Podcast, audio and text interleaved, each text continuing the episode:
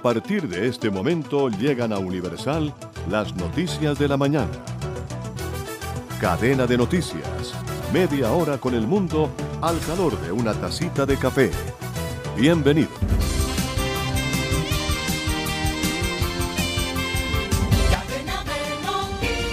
Muy buenos días, les saluda Jimmy Villarreal desde la sala de satélites para presentarles cadena de noticias, el enlace con el mundo, 30 minutos aquí en Universal. Bienvenidos sean todos.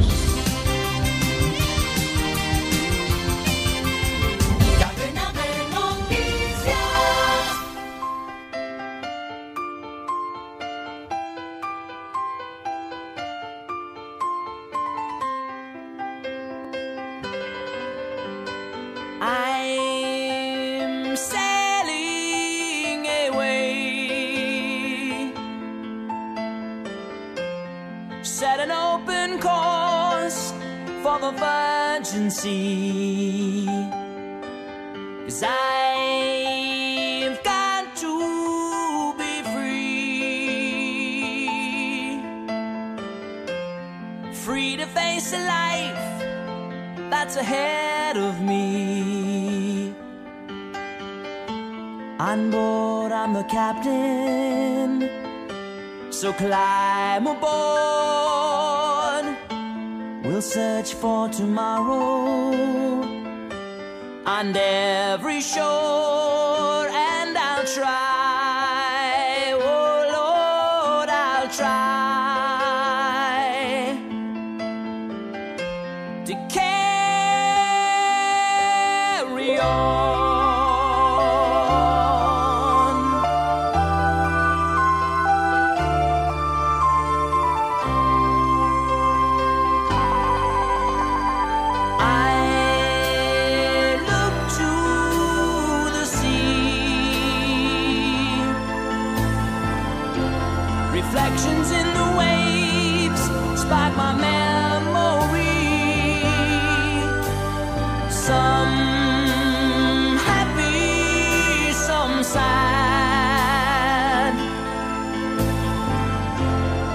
think of childhood friends and the dreams we had. We lived happily forever, so the story goes. But somehow we missed out on the pot of gold. But we'll try best that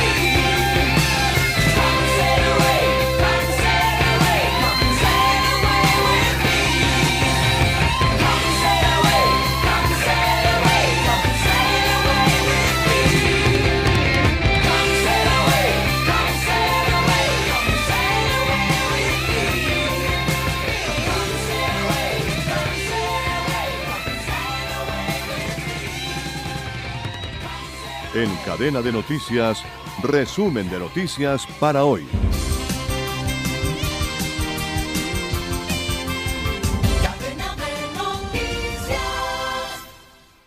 El equipo coordinador de empalme del gobierno del presidente electo Gustavo Petro entregó el balance final de lo que fueron las reuniones e informaciones que entregaron las diferentes entidades del Estado y los ministerios bajo el gobierno del presidente saliente Iván Duque.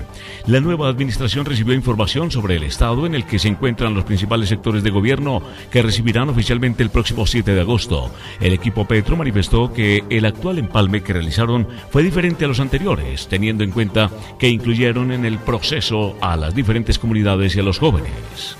Según el equipo Petro, su empalme fue diferente debido a que lo hicieron de forma sistemática y con herramientas de análisis para evaluar cada sector porque fue un proceso de participación regional y que incluyó a las diferentes poblaciones que conforman a los colombianos y por el énfasis que realizaron en identificar los proyectos y estrategias que conviene seguir ejecutando. El proceso fue realizado por 2.853 personas en cinco semanas, en 53.250 horas y por medio de 1.315 formatos. Fue clasificado por niveles. El primero se centró en 23 sectores con 11 mesas transversales, el segundo en 190 entidades y el tercero únicamente de forma social y territorial. Y en otro orden de la información, la Comisión de Empalme del nuevo gobierno de Gustavo Petro propuso al mandatario que, como parte de las iniciativas para el sector de minas y energía, en los primeros 100 días de la nueva administración, el país declare una moratoria minera que abarcaría todas las actividades de este tipo que se realizan en el territorio nacional. En cadena de noticias, nos conectamos con Radio Francia Internacional.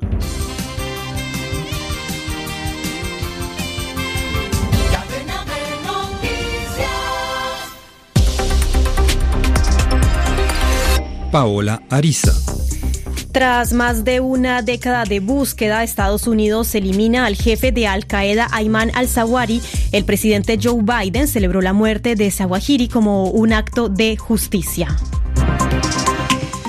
Aumentan las tensiones entre Estados Unidos y China. China advirtió hoy que Estados Unidos pagará el precio si la presidenta de la Cámara de Representantes de Estados Unidos, Nancy Pelosi, visita Taiwán en medio de su gira asiática.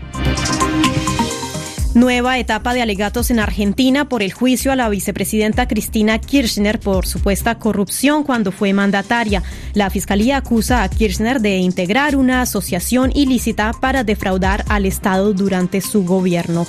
Gracias por escucharnos a través de rfimundo.com. Esto es Radio Francia Internacional. Estados Unidos casa finalmente al jefe de Al Qaeda, Ayman al-Zawahiri, uno de los hombres más buscados de este país. El presidente Joe Biden anunció anoche que la muerte de Zawahiri se dio en un ataque estadounidense en Afganistán con un dron y sin, y sin víctimas colaterales. Biden celebró como un acto de justicia la muerte de Zawahiri, quien se le consideraba el cerebro de los atentados del 11 de septiembre de 2001 en Nueva York. Ampliación con nuestro corresponsal Javier Vila. Biden presentó la operación de la CIA como la demostración del éxito de su ampliamente discutida estrategia de abandonar Afganistán hace un año, al sostener que los Estados Unidos pueden a la vez proteger sus intereses contra amenazas terroristas sin comprometer una amplia presencia sobre el terreno. Según el presidente, la desaparición de Ayman al-Zawahiri, el lugarteniente de Osama bin Laden, hace justicia y demuestra la tenacidad estadounidense contra quien amenaza este país. No importa el tiempo que tome, no importa dónde te escondas, si eres una amenaza para nuestra gente, los Estados Unidos te encontrará y terminará contigo. El ataque que terminó con al-Zawahiri en el corazón de Kabul compromete seriamente la delicada relación de Washington con el régimen talibán, que denuncia que la administración Biden violó el acuerdo de paz con la operación. La Casa Blanca, en cambio, denuncia que fueron los talibanes quienes violaron el acuerdo al permitir que al-Zawahiri se escondiese en Afganistán y advierte que mantendrá los ataques selectivos contra objetivos terroristas. Desde Washington para Radio Francia Internacional, Xavier Vilá. Y es que para Estados Unidos esta operación era tan importante que prometía 25 millones de dólares por cualquier información que permitiera detener al hombre que se puso al frente de la nebulosa yihadista en 2011 tras la muerte de Osama Bin Laden. José Miguel Calvillo, experto en relaciones internacionales de la Universidad Complutense de Madrid, nos cuenta quién era el jefe de Al Qaeda, Ayman al-Zawahiri, cómo fue y cómo fue detectado tanto al-Zawahiri como Osama Bin Laden pues eran los máximos responsables y los líderes de la organización Al-Qaeda desde, sus inicios hasta la actualidad. Al-Zawahiri es de origen egipcio, además tiene una tradición familiar muy vinculada con el salafismo en, en, Egipto y desde ahí pues de alguna manera hacia el resto del mundo árabe y el mundo islámico. Eh, llevaba mucho tiempo sin pasar por Afganistán, él no quería pasar por Afganistán, pero parece ser que los servicios secretos de Estados Unidos a finales del año pasado ya detectan movimientos de su familia que empiezan a, bueno, a residir en la zona de Kabul, en un barrio además, de, en un barrio de clase social alta de, de, Kabul, ¿no? Esto, por un lado, demuestra a lo mejor una relajación por parte de al-Zawahiri eh, en cuanto a sentirse protegido, pero por otro lado también demuestra que el movimiento talibán no tiene la capacidad suficiente para proteger a líderes terroristas como, como es el caso de al-Zawahiri, ¿no? era el experto en relaciones internacionales José Miguel Calvillo al micrófono de Natalia Olivares.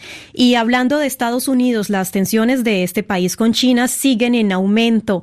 La presidenta de la Cámara de Representantes de Estados Unidos, Nancy Pelosi, llegó hoy a Kuala Lumpur, la capital de Malasia, en la segunda escala de su gira que provoca la furia de Pekín ante la posibilidad de que visite Taiwán, a tal punto de que China advirtió hoy que Estados Unidos pagará el precios y Pelosi visita la isla taiwanesa. Por su parte, el portavoz de la Casa Blanca, John Kirby, asegura que Washington mantiene su respeto al estado actual en el que se encuentran las relaciones entre China y Taiwán. Hemos dicho y repetido que nos oponemos a todo cambio a la política de status quo, sea de un campo o del otro. Hemos dicho que no apoyamos la independencia de Taiwán, también que esperamos que las diferencias en nuestras relaciones sean resueltas por medios pacíficos. Se lo hemos dicho a la República Popular China al más alto nivel. Para decirlo simplemente, no hay ninguna razón para que Pekín transforme una potencial visita coherente con una política estadounidense de años en una especie de crisis o conflicto, o utilizarlo como conflicto para reforzar su actividad militar alrededor o en el mismo estrecho de Taiwán. Y hemos visto que durante todo el fin de semana, incluso antes de que la presidenta de la Cámara, la señora Pelosi, llegara a la región, China llevó a cabo ejercicios con tiros reales. China parece estar tomando medidas suplementarias para reaccionar en los próximos días o a largo plazo. El primer buque cargado de cereales que salió de puertos ucranianos desde el inicio de la guerra se espera hoy en Turquía de conformidad con el acuerdo firmado el 22 de julio entre Rusia y Ucrania para dar salida por el Mar Negro a las 25 millones de toneladas de granos que se encuentran bloqueadas. El bloqueo de los, cereales han sido una de las consecuencias de la ofensiva de Rusia a Ucrania desde febrero pasado. Europa y otros países occidentales impusieron sanciones a Moscú que han afectado gravemente a Rusia, han modificado sus relaciones comerciales y provocado incluso un desabasto tecnológico esencial para el funcionamiento de su economía. Son algunos de los resultados publicados ayer por la Universidad de Yale. En resumen, los investigadores aseguran que Vladimir Putin ha modificado sus estadísticas, pues en realidad Rusia está en una situación mucho más desesperada de lo que admite. Detalles con Ubaldo Bravo. Cuando Europa, Estados Unidos y otros países decidieron restringir el comercio con Rusia, los primeros informes aseguraban que ninguna medida había impactado la economía rusa, pero eso es falso, de acuerdo con la Escuela de Administración de la Universidad Norteamericana de Yale. En este informe, publicado este lunes, los expertos afirman que las medidas tomadas por Occidente desde febrero de 2022 han ejercido un efecto paralizante sobre la economía rusa. Concretamente, no puede importar tecnologías ni asegurar piezas y refacciones que son producidas en otros lados. Ya no es el gran exportador de materias primas, pues ha perdido sus principales socios comerciales y enfrenta grandes desafíos para ingresar al mercado asiático. Las empresas que dejaron el país representan alrededor de un 40% del Producto Interno de Rusia, es decir, que en menos de medio año desaparecieron tres décadas de inversiones extranjeras. A pesar de las ilusiones de autosuficiencia, Rusia se detuvo por completo y no tiene la capacidad de reemplazar a las empresas, los productos y los talentos que han decidido dejar el país. Gracias, Ubaldo. Y en Noticias de América, dentro de un mes los chilenos irán a las urnas para aprobar o rechazar la nueva constitución que debería reemplazar la de 1980 de Augusto Pinochet, un texto que salió de un año de trabajo de la Convención Constituyente creada tras las revueltas de 2020, pero que por el momento los sondeos indican que tiene mayoría de detractores. Con ellos habló nuestra corresponsal en Santiago, Yasna Musa.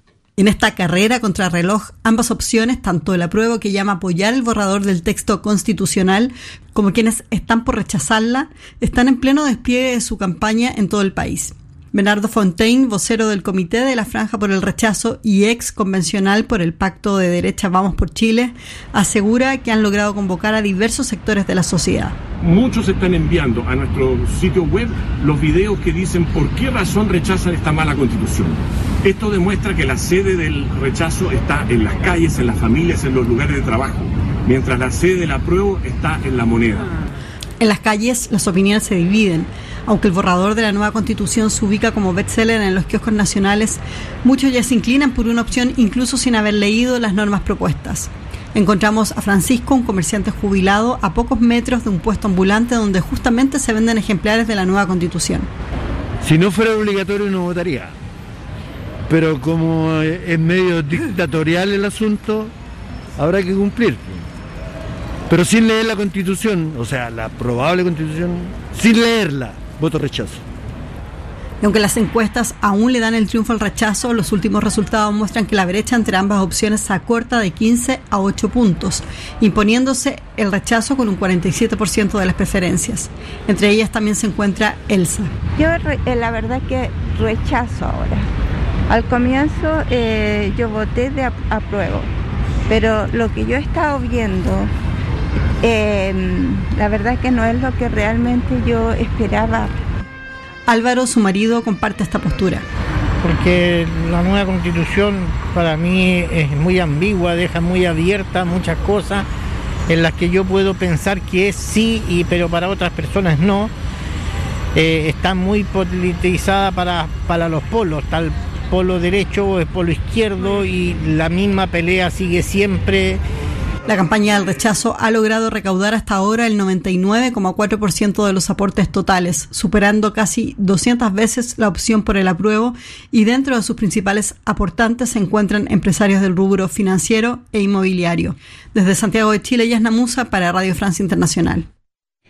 Y vamos a Argentina, donde el juicio a la vicepresidenta Cristina Kirchner por supuesta corrupción cuando fue mandataria abrió este lunes la etapa de alegatos. La fiscalía acusa a Kirchner de integrar una asociación ilícita para defraudar al Estado durante su gobierno en presuntos delitos que comenzaron en la anterior presidencia de su difunto esposo Néstor Kirchner, fallecido en 2010. Eh, si llega a ser condenada, Kirchner Quedará inhabilitada políticamente. La vicepresidenta de 69 años fue sobreseída en varias causas por presuntos delitos ocurridos en sus dos periodos presidenciales, pero aún enfrenta cinco procesos.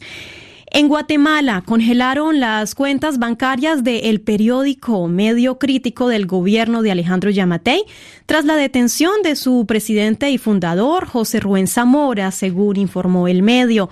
Zamora, quien ha denunciado corrupción del mandatario Gimatei y de la fiscal general Consuelo Porras, fue detenido el viernes en su residencia luego de un allanamiento.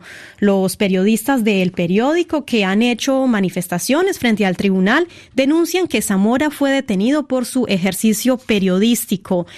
Siguen aumentando los muertos por las inundaciones en el este de Kentucky, en Estados Unidos, tras las intensas lluvias de la semana pasada. El gobernador del estado, Andy Besher, informó que ya son al menos 37 las víctimas mortales, mientras nuevas lluvias complican las operaciones de rescate y limpieza.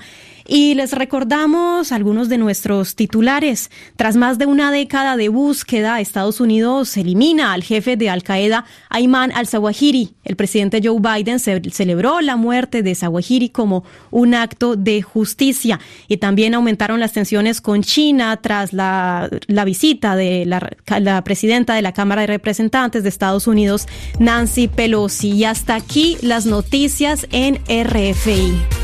Una pausa musical en Cadena de Noticias.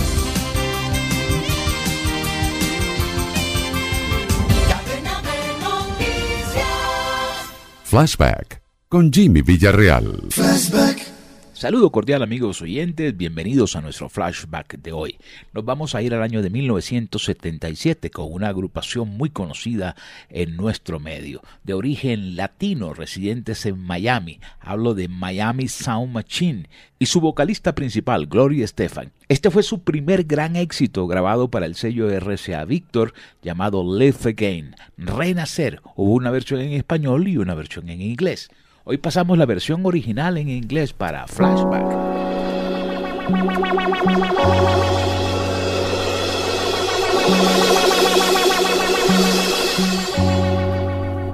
When you turned and walked away,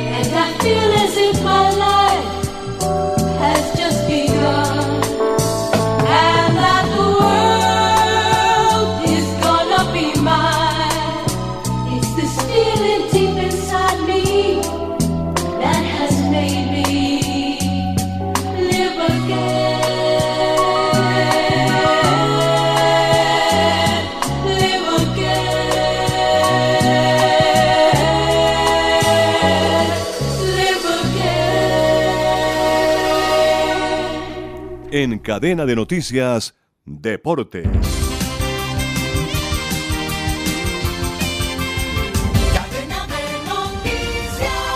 Anoche se disputaron dos partidos más del fútbol profesional colombiano correspondientes a la quinta fecha de la Liga Clausura que organiza la DIMAYOR. Atlético Bucaramanga derrotó como local al Deportes Tolima dos goles por uno. Junior Hernández convirtió para los Pijaos mientras que Joan Caballero y Dairo Moreno anotaron por los Leopardos. Dairo acumula un total de 301 goles en su carrera como profesional. Posteriormente Atlético Nacional derrotó en el Estadio Atanasio Girardot al Deportivo Pasto tres goles por uno. Nacional registra su primera victoria en cinco partidos disputados en este torneo. Por los verdes anotaron Dorlan Pavón, Jefferson Duque y el zaguero central Emanuel Olivera. Jason Medina convirtió el gol del Deportivo Pasto. Esta noche se disputarán los siguientes partidos. Deportivo Cali enfrentará al Envigado y en el estadio Nemesio Camacho El Campín Santa Fe lo hará ante el América de Cali.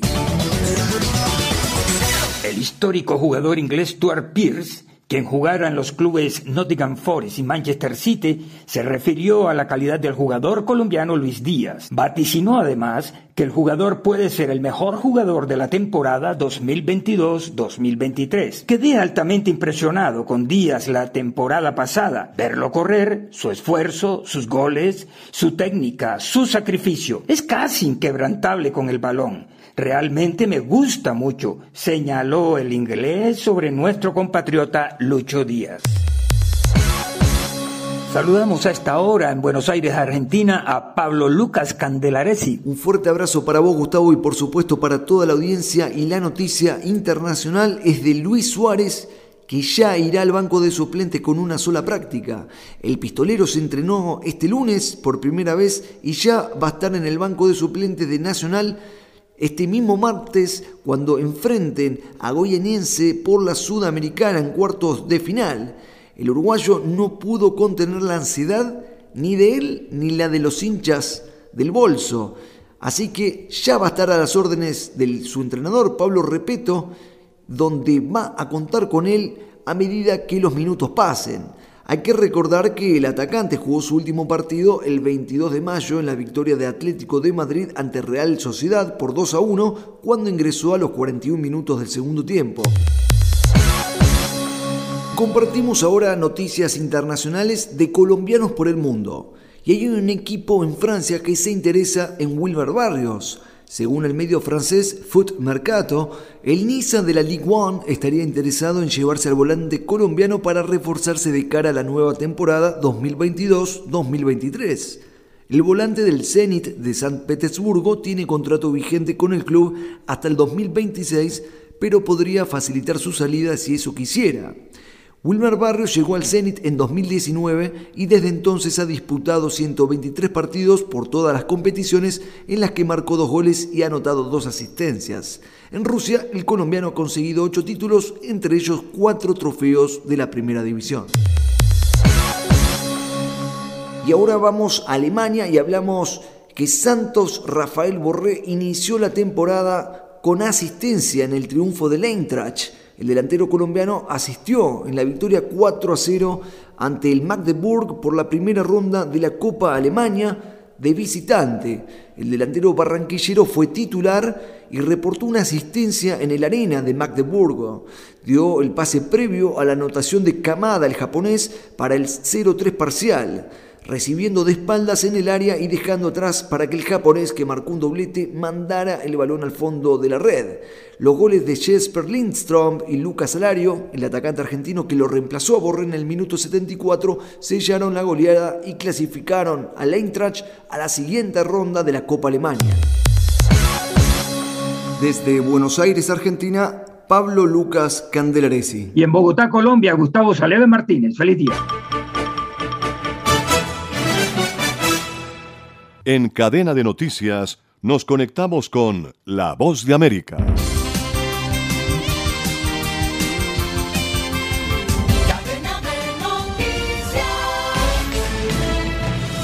Este es un avance informativo de La Voz de América. Desde Washington les informa Henry Llanos. En Estados Unidos empieza la cuenta regresiva para la vuelta a clases, nos informa José Pernalete. Gracias al apoyo de organizaciones sin fines de lucro de Miami, se conducen los esfuerzos de empresas privadas para poder entregarle a estos alumnos ropa, calzado, mochilas y útiles escolares. El rostro de los niños se ilumina con sus sonrisas al ver estas donaciones de artículos nuevos, adquiridos y escogidos directamente en la tienda. La intención de los organizadores es dignificar el espíritu de fortaleza de los muchachos que atraviesan por situaciones de dificultad tanto económicas como familiares. José Pernalete. Estados Unidos impuso sanciones el lunes a varias compañías, entre ellas de China, por ayudar a una de las mayores firmas de petroquímicos de Irán a vender millones de dólares en productos iraníes al este de Asia. La medida forma parte de los esfuerzos de Washington para cortar los ingresos petroleros de Irán en la región. El Departamento del Tesoro acusó en un comunicado a compañías sancionadas de ser usadas por la Persian Gulf de Irán para facilitar las ventas de petróleo y productos petroquímicos de Irán en el este de Asia.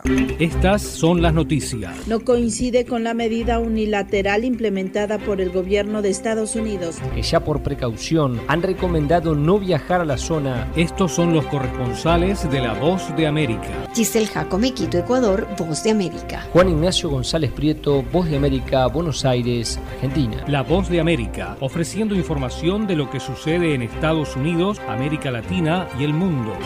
En Venezuela, distintas organizaciones esperan que la visita del jefe de asuntos humanitarios de la ONU permita lograr mayores avances en el país. Desde Caracas nos informa Carolina Alcalde. Representantes de diversas agencias humanitarias y organizaciones no gubernamentales nacionales e internacionales se reunieron entre domingo y lunes con Martin Griffiths, secretario general adjunto de Asuntos Humanitarios de la ONU, cuya visita a Venezuela, según un comunicado divulgado por su oficina, busca apoyar los esfuerzos en curso para abordar las necesidades humanitarias y sociales y fortalecer la prestación de servicios básicos. Luis Francisco Cabezas, director de Convite, una de las organizaciones que sostuvo encuentros con el funcionario, explicó a La Voz de América que plantearon los desafíos y los riesgos para el desarrollo de la labor humanitaria en Venezuela. Carolina, alcalde Voz de América, Caracas. La tormenta tropical Frank seguía debilitándose el lunes frente a las costas mexicanas en el Pacífico después de alcanzar fuerza de huracán el fin de semana. El Centro Nacional de Huracanes de Estados Unidos ha informado que los vientos máximos sostenidos de Frank habían disminuido de 85 kilómetros por hora a 19 kilómetros por hora. Estaba ubicado a 1380 kilómetros al oeste del extremo sur de la península de Baja California y no representaba una amenaza para tierra firme. Este fue un avance informativo de La Voz de América.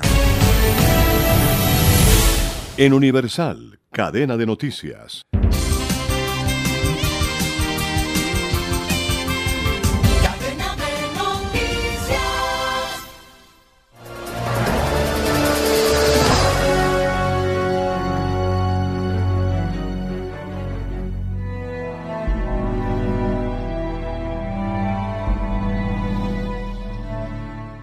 ...2 de agosto 1962... En Vietnam comienza la escalada de intervención militar estadounidense en el país. La guerra de Vietnam fue un conflicto bélico que enfrentó a Vietnam del Sur, con tendencia pro-occidental, y Vietnam del Norte, que era comunista, entre los años 60 y 70. Estados Unidos asistió a Vietnam del Sur con dinero, tropas y armamentos. Tras 20 años de duración, esta guerra tuvo un gran costo humano y político. Les acompañó Julio César Sepúlveda. Bueno, se nos agotó el tiempo. Mil gracias por estar con nosotros. Hemos compartido 30 minutos al calor de una tacita de café con las noticias y la música del mundo aquí en Universal. Jimmy Villarreal les dice la próxima esperamos hacerlo mucho mejor.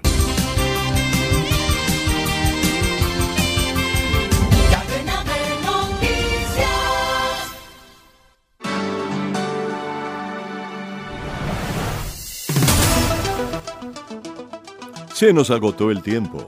Volveremos mañana con Cadena de Noticias. Universal Cadena de Noticias es una producción de Red Radial. Radio Sin Fronteras.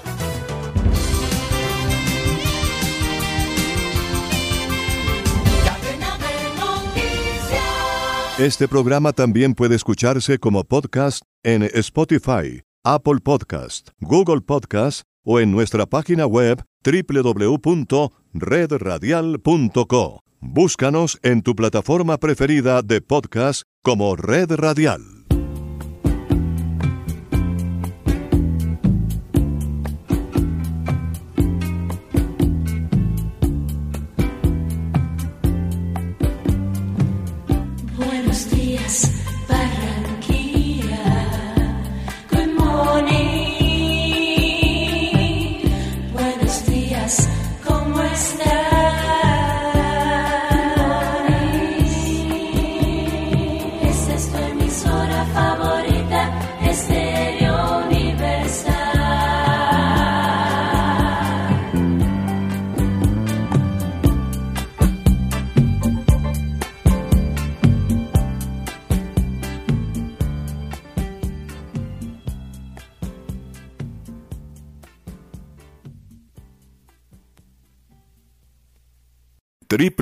www.redradial.co La Radio Sin Fronteras.